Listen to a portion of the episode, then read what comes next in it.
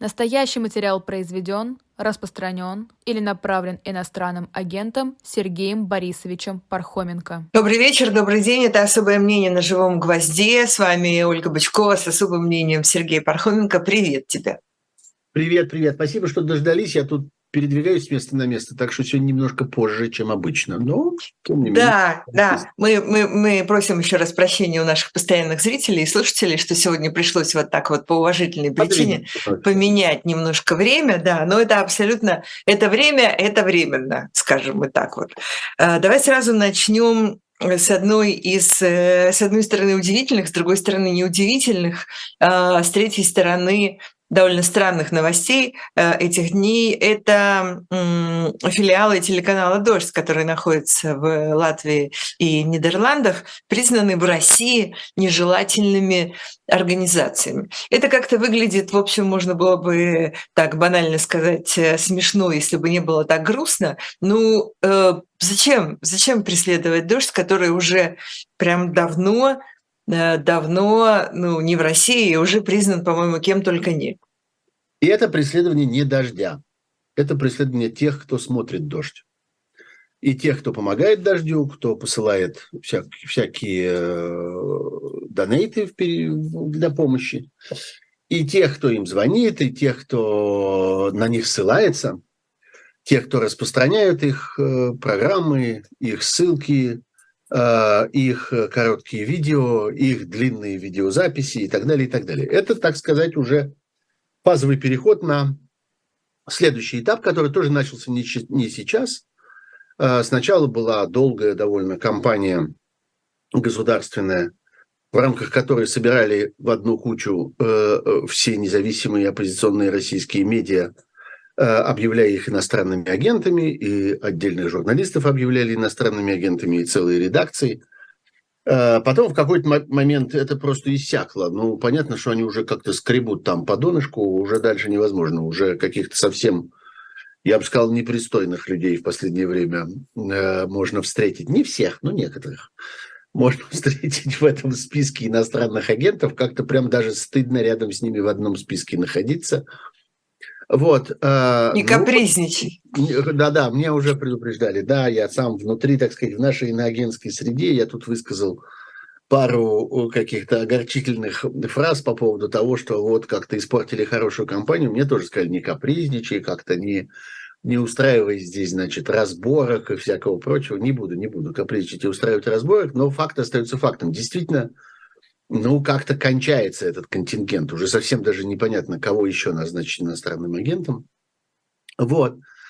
И в какой-то момент, да, э, что называется, борьба продолжилась в портере. Борьба продолжилась в совершенно другой форме, потому что, ну, мы двигаемся к э, белорусскому, к белорусской ситуации. Это, собственно, то, что хорошо известно сегодня про белорусский террор, когда людей останавливают на улице, достают у них из кармана телефон, требуют какими-нибудь угрозами или просто побоями этот телефон разблокировать и начинают заглядывать, а что человек смотрит, а на что он подписан, а на какие телеграм-каналы он подписан, на кого он в Фейсбуке подписан, если у него есть там всякие VPN и так далее, а на кого он подписан в Ютьюбе, на какие каналы и так далее. И преступлением является не изготовление информации, а потребление информации. А, и в результате это приводит к тому, например, что огромного количества людей в Беларуси есть просто там два комплекта техники, есть два телефона или там два ноутбука, а, один, с которым можно выходить на улицу, а другой, с которым ни в коем случае нельзя выходить на улицу. И в котором, собственно, есть эти подписки. Вот что-то подобное, несомненно, ожидает и Россию. И, конечно, это удар по аудитории, а, потому что люди не перестают во-первых, э, действует в соответствии там со своими привычками э, информационными, вот кого человек привык слушать с утра или по вечерам, и на кого он привык ориентироваться и так далее. Но самое опасное для тоталитарной власти в России – это когда люди начинают искать информацию, начинают интересоваться ей. В ситуации, когда меня это не касается, я не про политику, отстаньте от меня, в нашем чате про это не разговаривают и так далее, и так далее – вот это самое оно. Это то, о чем э, тоталитарная власть мечтает. Чтобы люди повторяли, я не про политику, я не про политику.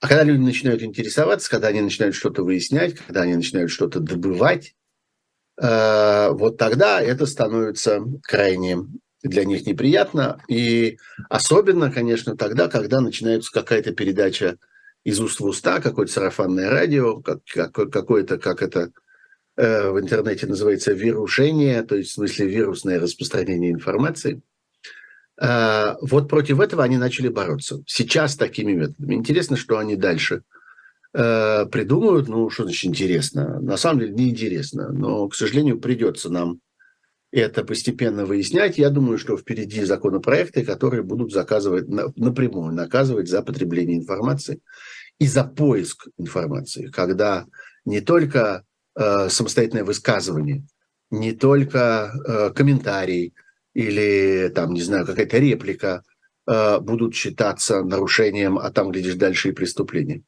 Ну и поиск такой информации.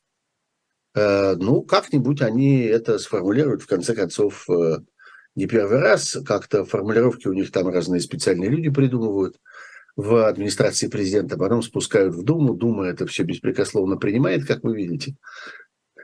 Вот, так что вот э, тенденция такая, распространение такое. Соответственно, э, обращение теперь к, не к моим коллегам-журналистам, которые, в общем, прекрасно понимают, как им действовать в этих обстоятельствах, а следует теперь обратиться к людям, которые читают, смотрят, слушают.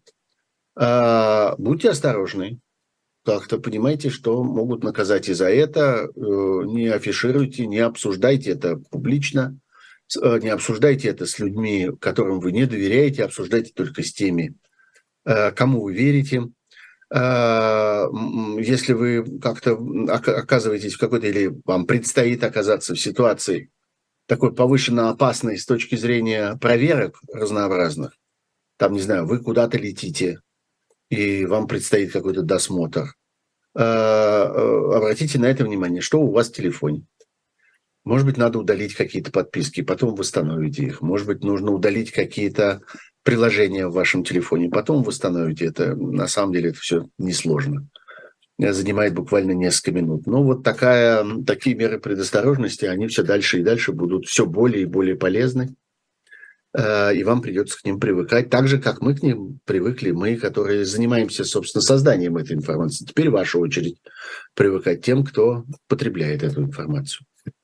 Давай продолжим тему того, что напринимала Государственная Дума. Ну вот весь этот пакет, э, связанный с, э, в общем, фактической э, мобилизацией, только Мешок. такой постоянной.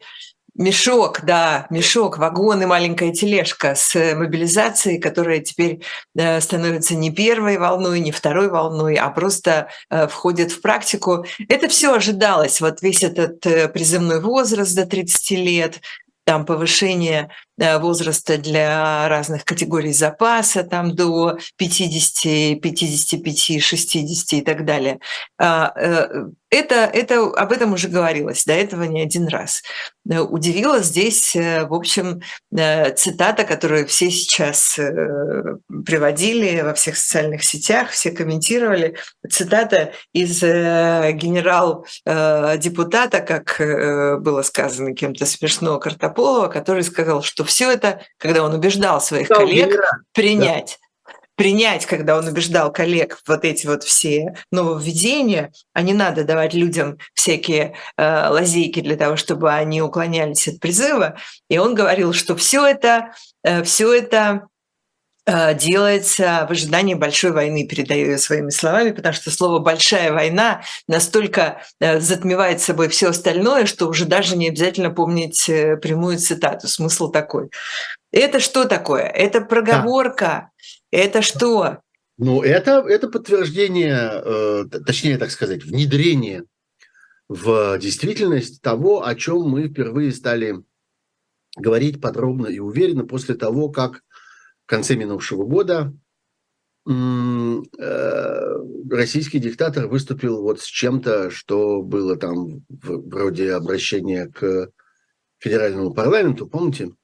когда он долго-долго говорил, и смысл этого говорения заключался в том, что война становится жизнью, она перестает быть событием, она перестает быть эпизодом, она перестает быть некоторым делом, которое можно сделать. Она становится формой существования этого режима, России как страны, российского народа как сообщества людей, российской власти как корпорации. Они собираются существовать и заставить существовать всех, кто от них находится в зависимости, существовать в форме войны. Вот, собственно, это то, что э, тогда было заявлено, э, и что постепенно воплощается в жизнь. И вот пришло теперь вот к этому здоровенному мешку законодательных актов разнообразных. Надо сказать, что все это безобразно было сделано как бы с точки зрения коммуникации с людьми, которых просто многократно обманули по ходу, объясняли им одно, объявляли, обещали, потом оказалось, что как-то я хозяин своему слову сам дал, сам взял, э, да, одна эта история про 18, 18-30, да, да, вот она, конечно, все Поразительно. Эти, да, все эти бесконечные старые анекдоты можно вспомнить. История, самая яркая, ну, может быть, не самая важная, но самая яркая, это история действительно вот с этими сроками, э, сроками призыва, которые сначала собирались сдвинуть, э, потом оказалось, что никто ничего сдвигать не собирается, а, а просто надо расширить. Заодно нужно еще и увеличить срок пребывания в запасе. Это значит, что при желании можно втащить в армию человека – если он нужен, если он, например, специалист по какой-то важной э, военной профессии, которых не хватает, там связи, скажем, или какой-нибудь специалист по чему-нибудь химическому и так далее, есть некоторое количество ценных военных специальностей, э, да, можно тогда втащить человека уже сильно в возрасте, и там сильно за 55, под 60 и дальше. Вот, э, в общем, все это можно двигать более-менее безразмерно туда-сюда. Сюда же, кстати, относится пакет отдельно принимавшийся, а теперь усиленный связанные с освобождением от разного рода ответственностей, уголовной ответственности, административной и всяких прочих в связи со службой в армии и так далее.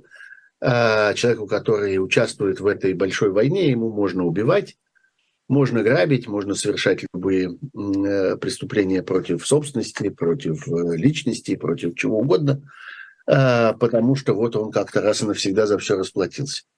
А, вот это и есть э, процесс того, как война становится формой жизни Российской Федерации. И э, вот эти проговорки Картополова, ну, он просто, что называется, солдафон, он человек, который как бы не привык, не умеет, не может, не обучен, э, не то, что там как-то формулировать или что-нибудь такое, а просто задумываться над тем, что он несет – Поэтому у него, как у пьяного, как бы на языке, то что, то, что у других может быть на уме, а у него вот, собственно, и хоть в трезвом виде, хоть в пьяном примерно одинаково. Он молотит как-то э, то, что э, как-то понял из разговоров с начальством. Начальство велело готовиться к большой войне. Интересно в этой истории, конечно, еще то, что то, что происходит сейчас, они не считают большой войной. По всей видимости, это еще небольшая война. Э, в их э, представлении. Или, во всяком случае, они как-то еще не смирились с тем, что можно и нужно это таким образом называть. Еще как-то положено разговаривать про это. Хотя слово «война» становится совершенно обыденным в речи разного рода пропагандистов, в речи вот всех этих э, военкоров, в речи самых разных людей. Они все время как-то забываются, и все время это слово у них как-то выскакивает – Э, и они сами этого пугаются, и иногда там одергивают друг друга, но в общем, постепенно это слово как бы внедряется даже в обиход таких совсем уже властных структур и около властных э, людей, все это их обслуги и так далее. Э, но, тем не менее, формальное ограничение существует. Значит, в соответствии с этим формальным ограничением это еще небольшая война, а вот еще когда-нибудь большая война будет. И тут мы переходим, собственно, к существу дела. От этих слов мы переходим к тому, а что, собственно, у нас происходит с мобилизацией. Я здесь еще раз должен сказать, что я абсолютно не вижу никакой нужды ни в каких волнах.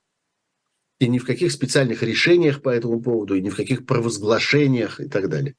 В этом смысле, э, ну, я понимаю, что там э, э, генерал Соловей или полковник Соловей, я не знаю, как правильно к Соловью обращаться – в этой ситуации? Ну, э, он как бы заботится о, о, о хайпе, и ему как-то надо, чтобы была э, вторая волна, потому что это что-то такое, про что можно говорить. Это вечная, вечная история всех на свете пропагандистов, а также всех, всех на свете, я бы сказал, информационных активистов, нужно иметь какой-то мяч, который гонять. Нужно иметь какой-то предмет для разговора.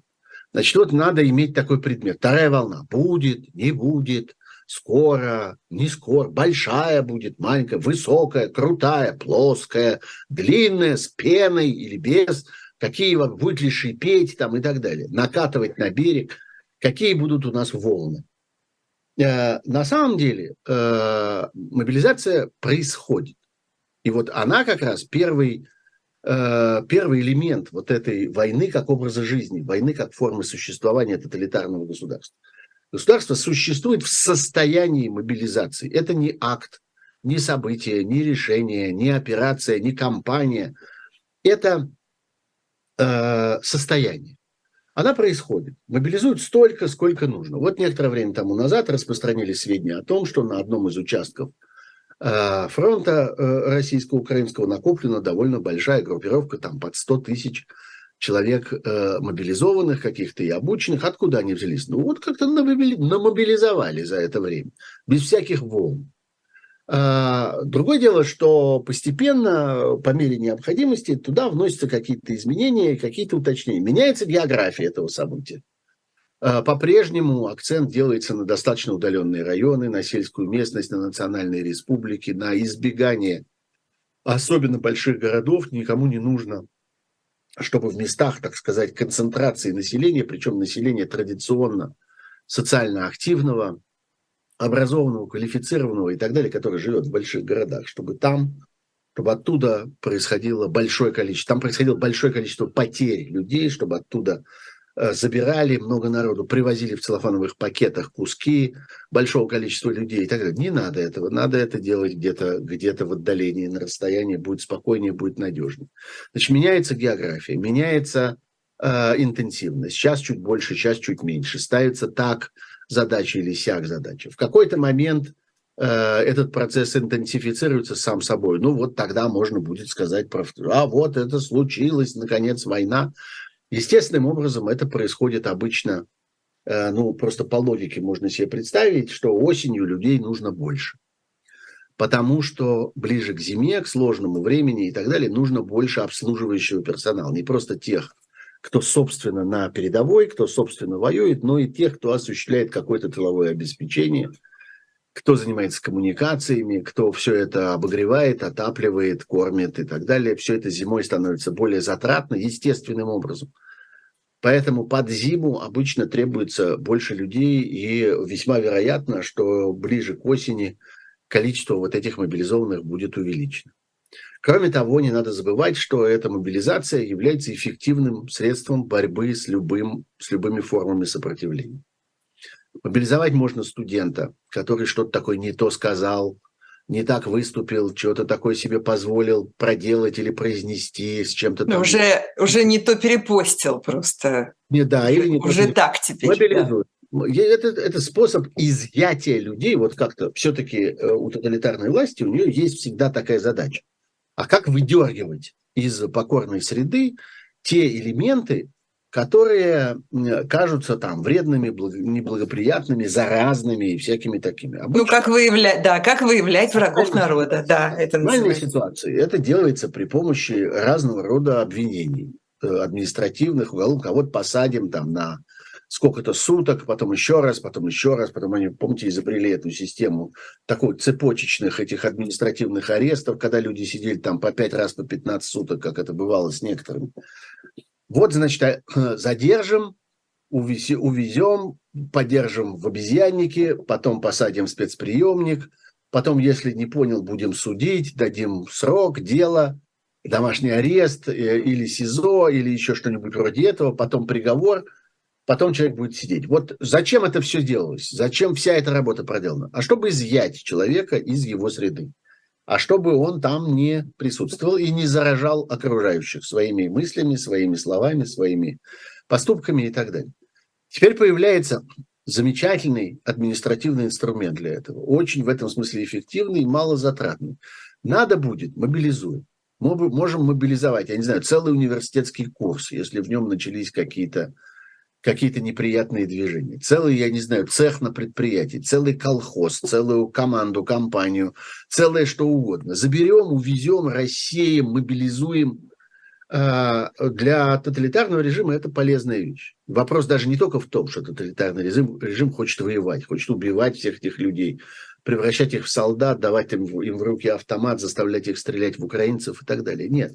Это еще и инструмент внутренних репрессий. Вот это тоже очень важно понимать.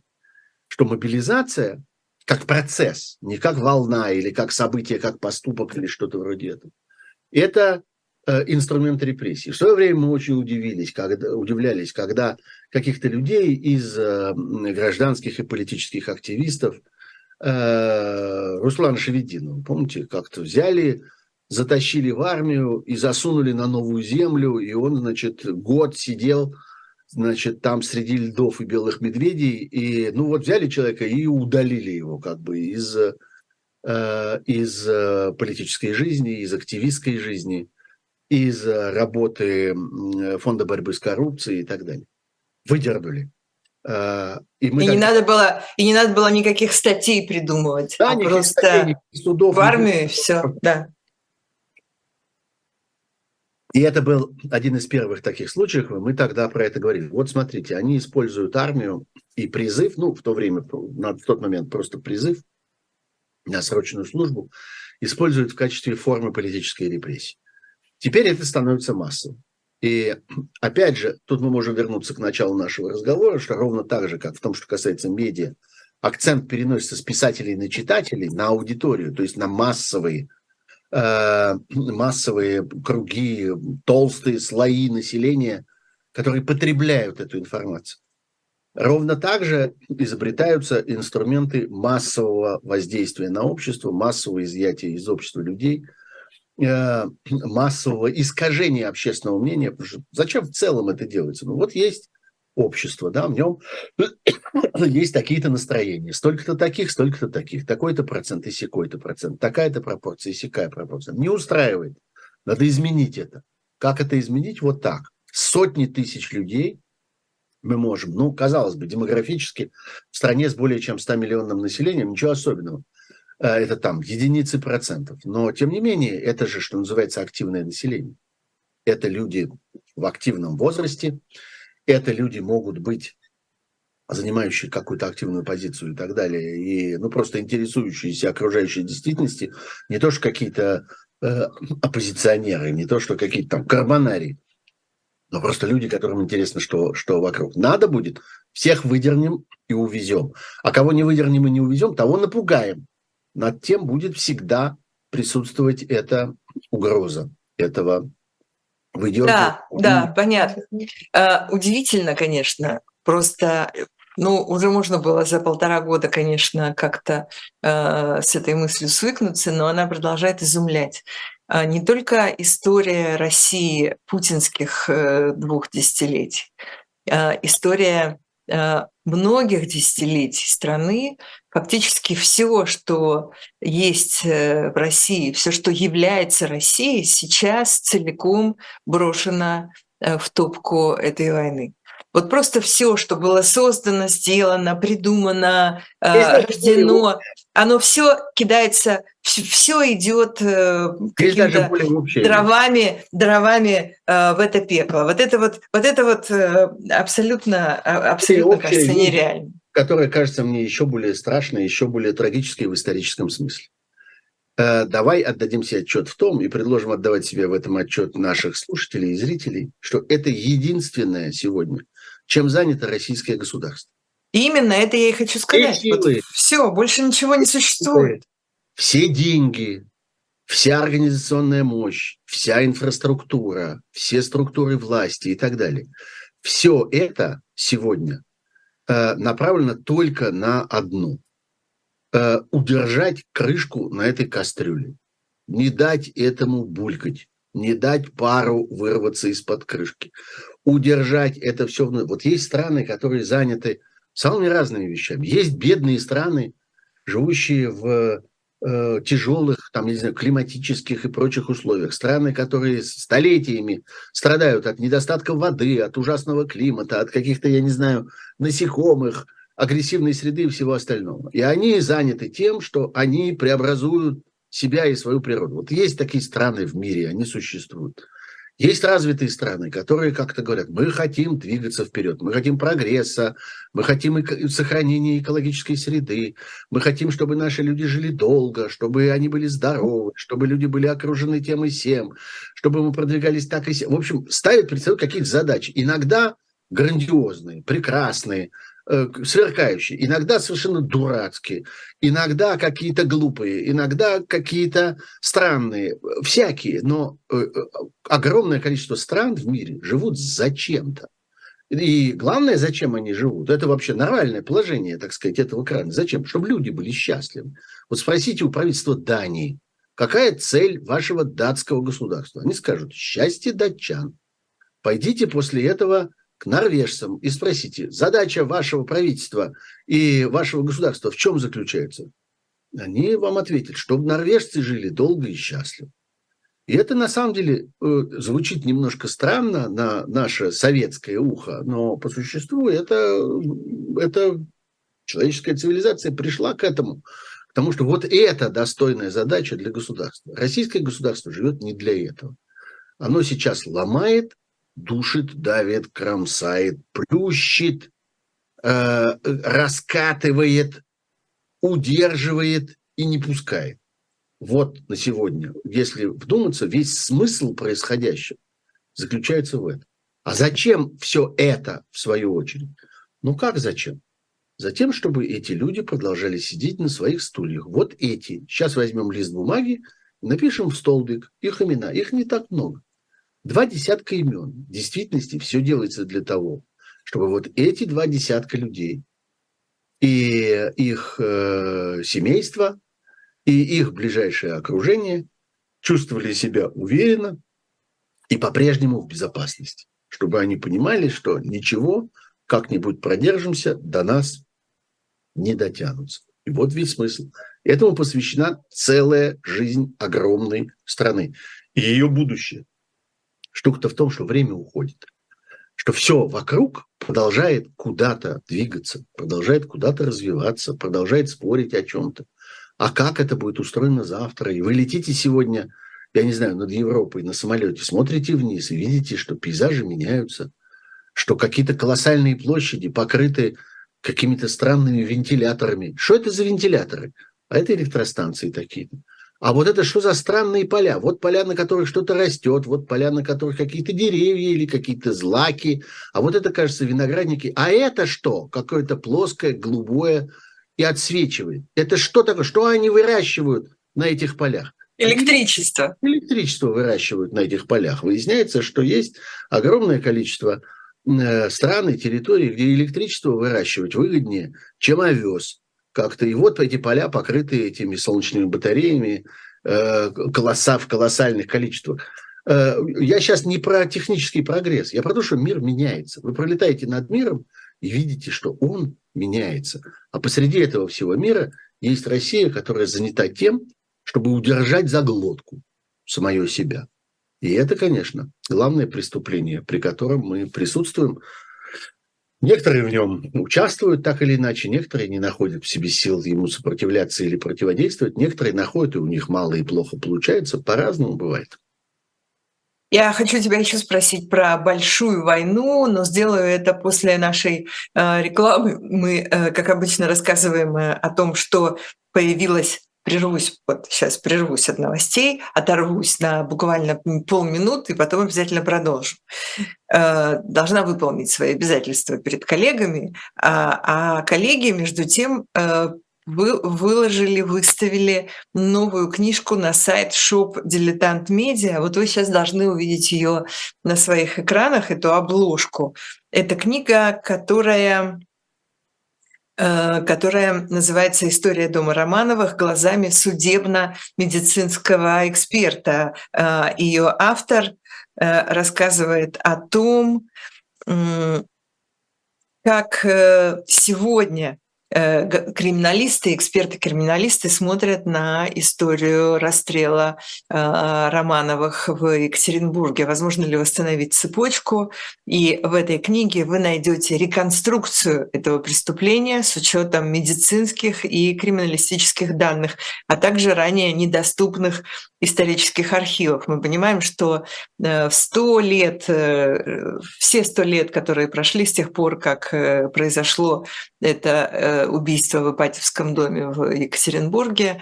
Э, самые разные специалисты, в том числе криминалисты, восстанавливают э, историю этого преступления, но у автора появилась возможность изучить дополнительные материалы. Вот эту книгу вы можете найти на сайте shop Дилетант Медиа. Поищите.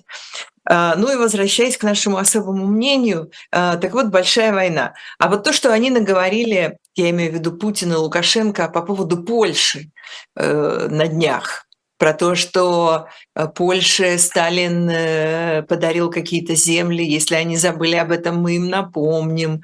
Если Польша захочет захватить Белоруссию, то тогда это. А если Польша захочет захватить какие-то земли Украины, то тогда то. Вот это вот все выглядело прямо очень устрашающее. И прям сразу вспоминаешь э, историю Второй мировой войны, где, в общем, тоже приблизительно с этого все и началось. Ну, есть несколько, э, мне кажется, причин у вот этого появления, вот этого нового поворота.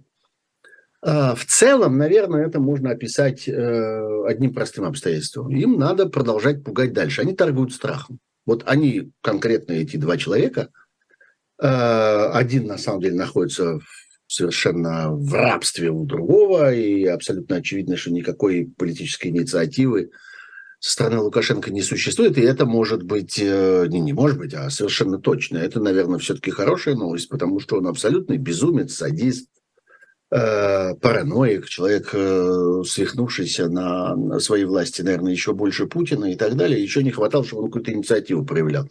Его бы инициатива еще та была. Но, к счастью, он абсолютный, э, абсолютный халуй при, при Путине. Э, и вот, значит, они вдвоем работают. Над чем они работают? Они сеют ужас. Ну вот, опять, возвращаясь к сельскому хозяйству, которое мы тут упоминали, да, кто-то выращивает виноград, кто-то выращивает яблоки, кто-то выращивает овес, кто-то выращивает электричество, а они на своих полях выращивают ужас. Это, собственно, тот основной продукт, которым они торгуют сегодня. При этом надо же ведь еще понимать, что у них в головах есть какая-то картина мира, сложившаяся на э, чрезвычайно нездоровой почве, сложившаяся на основе той информации, которую они получают из крайне немногочисленных, очень искаженных, очень несовершенных, бедных источников, которые еще и там бесконечно эти источники решают какие-то свои собственные проблемы, воюют между собой, подсиживают друг друга, бесконечно друг друга цензурируют и так далее. И у них в результате появляется какое-то представление о том, что происходит на самом деле. Вот мне кажется... Которое, которое они, в свою очередь, э, каждый из них тоже не может как-то э, с, э, корректировать э, в силу малообразованности, а мракобесности а и так далее. Чтобы корректировать, нужна какая-то опора. Для этого... Для этого Подойти критически, например. Ну, чтобы скорректировать. Вот, ну, Потребовать ну, дополнительных чтобы, источников. Чтобы у вас не искать... Включить интернет между прочим. Ну, чтобы у вас не исказилось, у вас должна быть, должна быть какая-то надежная точка отсчета. Какое-то что-то, что позволяет вам, вот вы видите, что что-то искривилось у вас. Вот была у вас какая-то прямая вещь, а стала кривая. Значит, для того, чтобы с этим как-то справиться, для начала нужна линейка. Нужен такой предмет, по которому вы уверены, что вот этот предмет ровный. И если его приложить, и получается, что вот та первая вещь как-то к нему плохо прилегает, как-то а явно является не той формой, значит, она скривилась, потому что в линейке мы уверены. У них нет этой линейки, у них нет надежной точки отсчета, у них нет такого представления, такого источника информации, на который они могли бы посмотреть и сказать, ага, ну вот если это этому не соответствует, значит, тут что-то не так. Так вот, мне кажется, что э, вот эта вот э, очередная, так сказать, э, глава с Польшей и со всем остальным является результатом того, как они поняли результаты э, саммита НАТО. А у меня начинает складываться такое впечатление, что они посчитали, что у них там случился какой-то большой успех. Поскольку они сами себя накачивали ужасом по поводу того, что Украину вот сейчас, сейчас, сейчас, сейчас примут, это же разумные люди говорили, что ну, этого не может быть.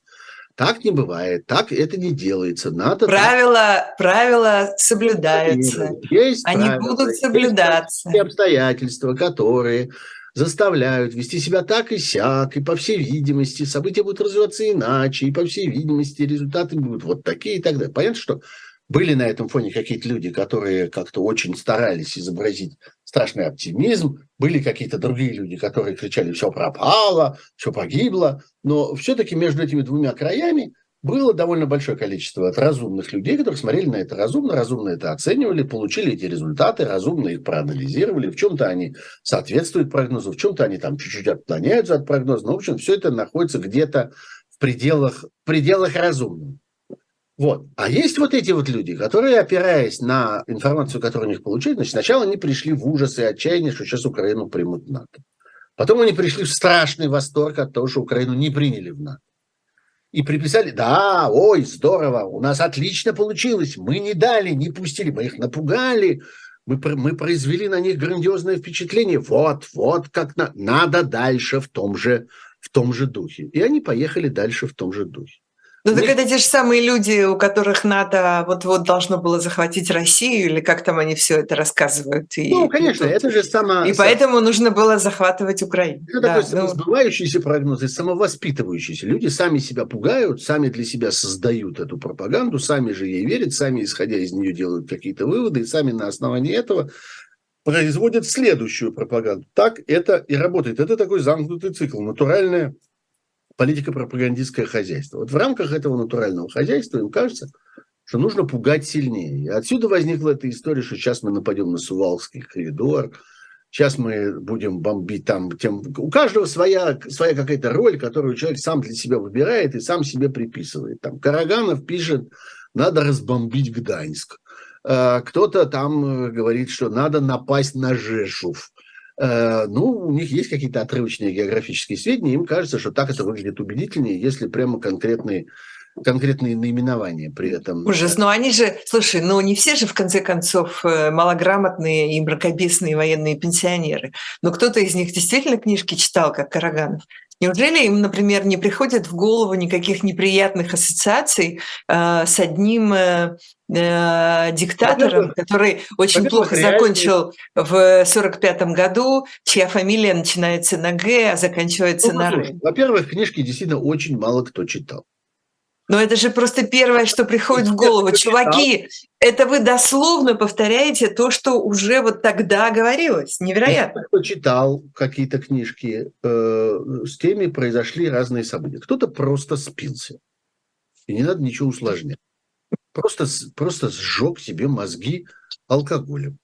Я думала, что образование не пропьешь. Вот, ну, пропьешь. Выясняется, что если это просто ты, ты, ты вот ты, ты выпей как выпей съевонное и узнаешь, пропьешь или не пропьешь. Но тебе столько. Я, боюсь, я уже не успею, да. Тебе столько уже... не мне столько не Надо было гораздо. Надо было раньше начинать. Надо да. было гораздо раньше начинать. Мы с тобой без... опоздали безнадежно с этими экспериментами, ничего у нас уже не получится.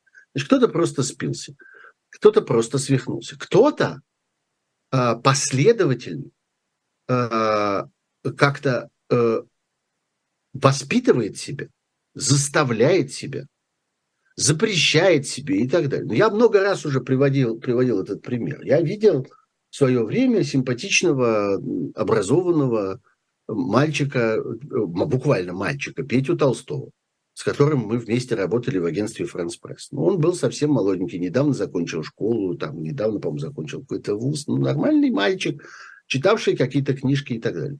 На протяжении многих лет этот человек выжигает в себе эту историю, превращает, воспитывает в себе свинью, даже не могу сказать зверя, воспитывает в себе вот этого, вот этого свирепого кабана, который с адским хрюканьем как-то набрасывается на все, что угодно, включает, на самом деле, собственных, собственных детей кабанят. Это как-то свойственно э, этим вепрям. Они еще и как-то способны своих поросят по, по, поесть. Так что и не без этого. Вот. Так что э, ну, с людьми происходят самые разные метаморфозы. Чего мы будем так особенно погружаться как бы в эту психологию? В результате мы видим результат. Мы видим людей, которые понимают, что главное – это демонстрация свирепости. А кто недостаточно демонстрирует свирепость, в ком есть там какие-то сомнения, какие-то ограничения, какие-то условия, какие-то э, соображения, с теми начинает происходить то, что происходит сейчас на наших глазах со всеми этими сторонниками диктатуры по существу, которые, тем не менее, пытаются сохранять в себе э, положение шибко умных. Вот что называется, что Гиркин, что Кагарлицкий, совершенно О. разного, разного совершенно типа, рода и вида люди, абсолютно с разным бэкграундом, абсолютно с разным взглядом на жизнь, абсолютно, что называется, разного качества. Один безграмотный идиот, а другой достаточно образованный человек. Но они объединены тем, что у них при общей поддержке происходящего, при общем, так сказать, понимании справедливости того, что вот да, надо как-то вот геополитически как-то полезно. Вот. У них есть э, у одного с одной стороны, у другого с другой стороны какие-то представления о том, как правильно, а как неправильно. А этого у вас никто не спрашивает. Никто вам не предлагал еще и что-то размышлять о чем-то там. Вас не за это держали. Что называется, как, помнишь, была эта бессмертная фраза? Вас как-то звали подслушивать, а вы подсматриваете. Вот можно трактовать ее чрезвычайно широко. Как вас звали зачем? Воспитывать в народе свирепость. А вы что делаете? Про какие-то условия объясняете? Про то, что... Ну ладно, Горлицкий не воспитывал а свирепость. Так, так правильно, а так неправильно? Ну, как сказать, он не воспитывал свирепость, но, но идеология его, да, вот эта левая, она сама по себе исходно довольно свирепая, между прочим. Но это идеология поедания одними людьми других людей ради каких-то высоких идеалов. Вот что это такое. Так что в целом они, что называется, смыкаются. Конечно, мне из них двоих один мне отвратителен, Геркин, а другому я сочувствую. Не, ну, Кагарлицкий, Кагарлицкий, в отличие от Гиркина и всех этих пропагандистов, это вменяемый человек, э, интеллектуал, да? у которого да, ну, вот левые взгляды, да. И человек, который, да, и человек, которого, которого еще первый раз арестовали и сажали еще при Брежневе. И, в общем, он всю жизнь этим примерно занимается. Глубоко при советской власти, несомненно. Угу. Но а, мы сейчас смотрим не на это, мы смотрим на то, а как это выглядит вот с этой самой э, диктаторской колокольни. А как? А, ну они, ну просто не высовываться. Им это видится. Им это видится как сходные вещи, как вещи какие-то э, одного, одного разряда. Одно мешается, и другое мешается. Одно не нужно, и другое не нужно с их точки зрения. Уже не так устроены эти люди, а так устроена эта власть. Вот этот диктат, этот режим, он устроен вот таким образом, что он не принимает ни такого, ни сякого, ни пятого, ни десятого. И люди, которые сегодня спрашивают, а что бы было там с таким-то? Знаешь, есть огромное количество, целый класс модных вопросов. Что бы было с Шукшиным, если бы он был жив? Да, да. А что бы было с, с Высоцким? Да. А что бы было с Высоцким? А что бы было э, э, я не знаю, вот с огромным количеством разнообразных вот этих диссидентских философов. Э, там, не знаю, Зиновьев, предположим, помнишь, который написал «Зияющие высоты» там, и так далее. И так далее. Uh-huh, uh-huh. А, что бы с, а что бы с этим совсем было? Я думаю, что совершенно, ну, я, я думаю, что э, там э, воевать с Ложницыным бы не решились и просто его отравили бы, там, тихонько удавили как-нибудь и э, э, избавились бы от него таким способом. А все, все остальные немедленно оказались бы врагами. Все до единого что называется, что Шукшин, что Зиновьев. Абсолютно одного разряда были бы для этой власти люди, которые почему-то пристают с какими-то своими представлениями о том, как правильно. Правильно, как Картополов. Вот так правильно. Как сказали? Сказали с 18 лет, говорит с 18. Сказали с, э, с 30, говори с 30. Мало ли, что ты говорил в прошлый раз. Тебя не спрашивают твоего мнения. Говори, что сказали. Иди и говори, пошел отсюда. Ну, пошел, и сказал что надо, все, все исполнил. Вот, так что э, это вещь, которая не допускает совершенно никаких, э, никаких деталей, но ей требуется бензин, ей требуется топливо для того, чтобы продолжать функционировать. Этот бензин – это страх. И вот отсюда я возвращаюсь здесь к польской истории.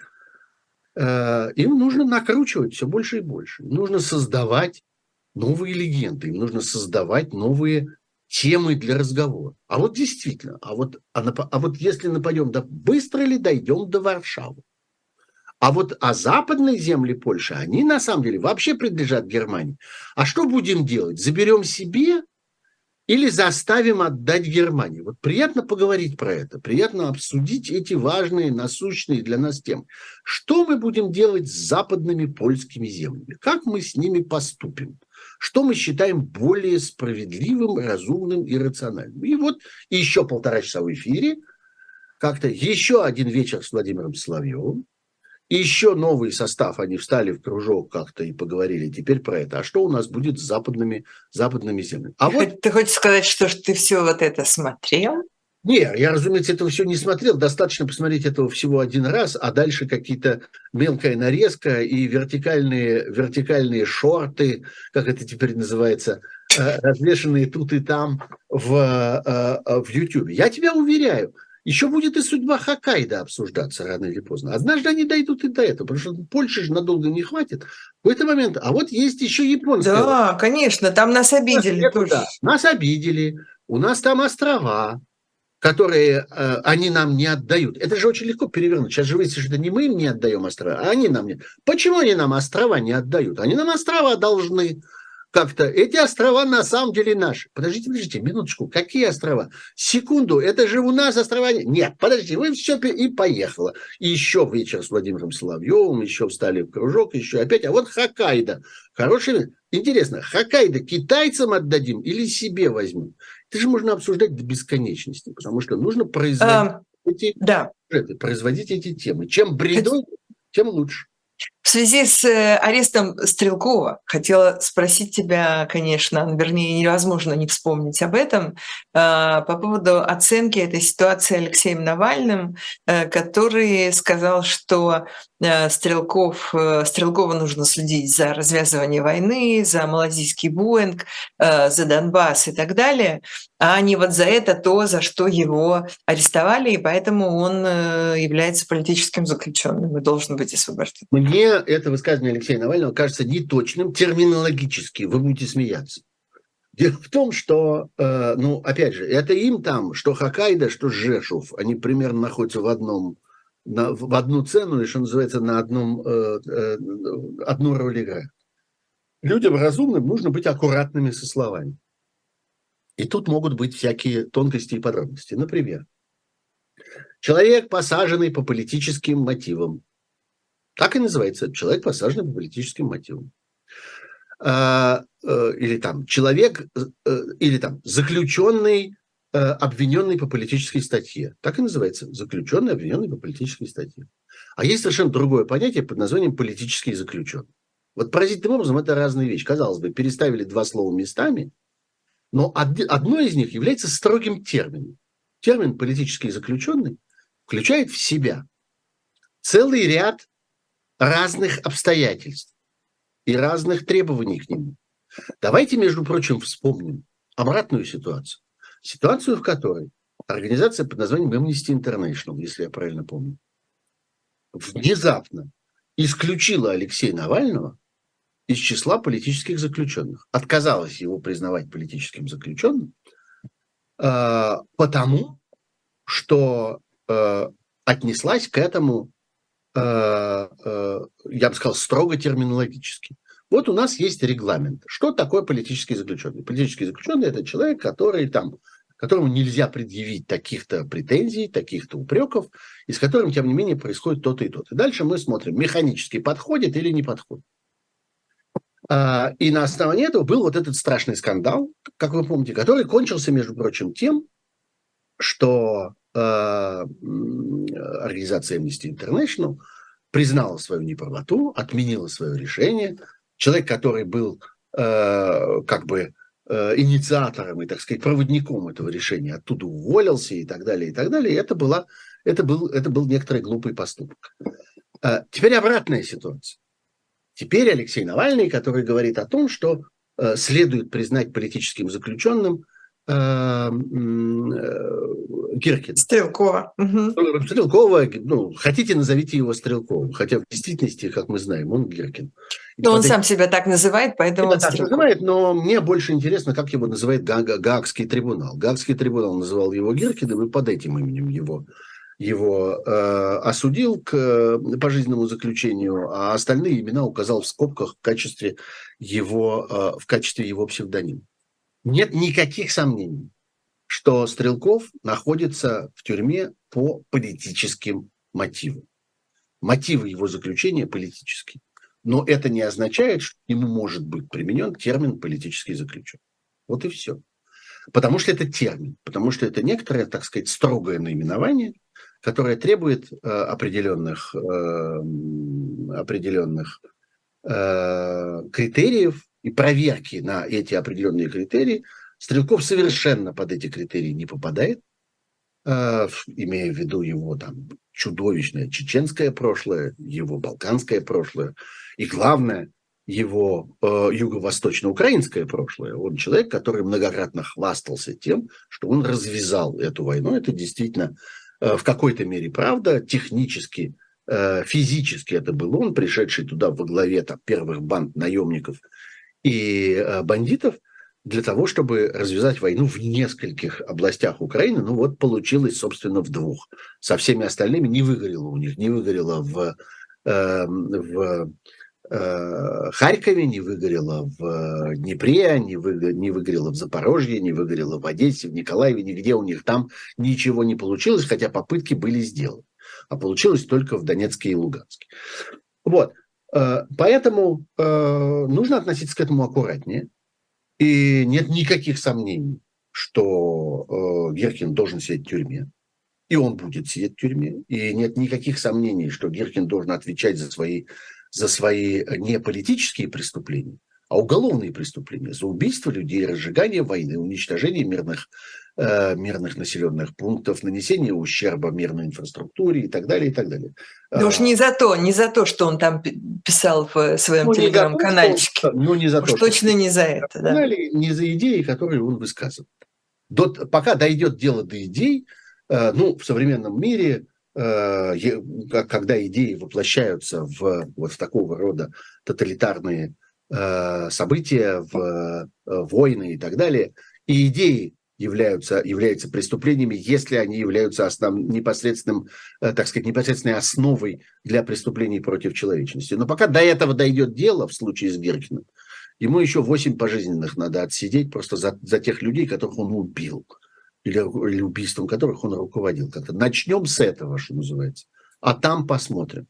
Я думаю, что один из смыслов этой войны и один из смыслов борьбы против путинского тоталитарного режима заключается в том, чтобы привести в порядок вот такого рода обстоятельства. Чтобы люди, которые должны сидеть за убийство, сидели за убийство.